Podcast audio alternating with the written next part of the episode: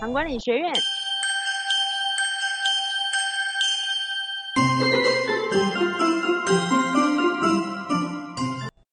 大家好，我是袁健医师。那今天来谈谈，呃，就是我自己经历过的。我相信很多人的体重都有那种上上下下的记录的。嗯，我现在大概是五十六点五公斤。那我最重最重的时候是七十八公斤。大家猜猜我七十八公斤是什么时候呢？这又是一个故事哈。我那个时候在当住院医师，那住院医师在门诺医院值值班啊，花莲的门诺医院值班，我老同事都认得我，认得我当初那种被养的胖胖的样子。那当时对那个住院医师的福利不错。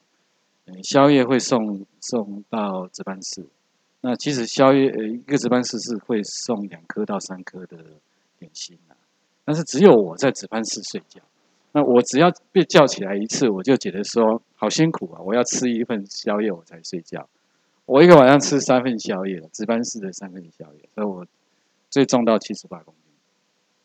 那其实没有刻意减重，有时候不吃那么多就就减了。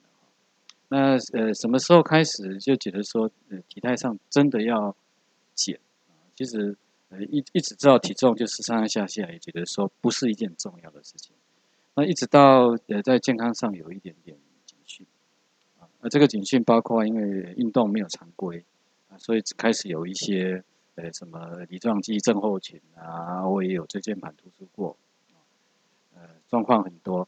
那后来也有一段时间的高血压，那我的大概在五年前开始，那我就开始把体重当成一个我要看管，所以我把体重看管大概五年。那五年的这个同时，我呃有运动嘛，那我就下来一点体重，大概通常是下到六六十八七十中间了。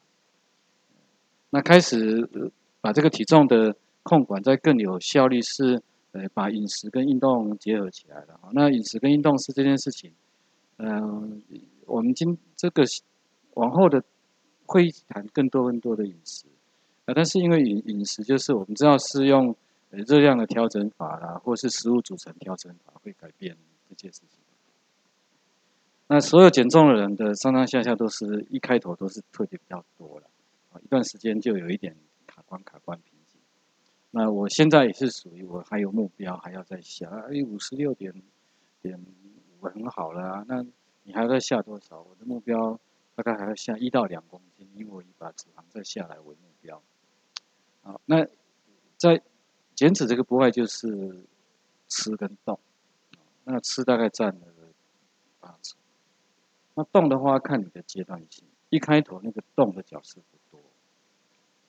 那随着你的减脂有一定的成效，比方你减了百分之五、百分之十之后，运动要真的要要上来。运动如果不上来的话，我们就没有办法持续的增加燃脂。好，那这个是我相信大家会很，做是最对的？那我们正在做减糖饮食。那减糖饮食呃需要一个时段，需要比较长的时间，多一点点，那也是五分钟了哈。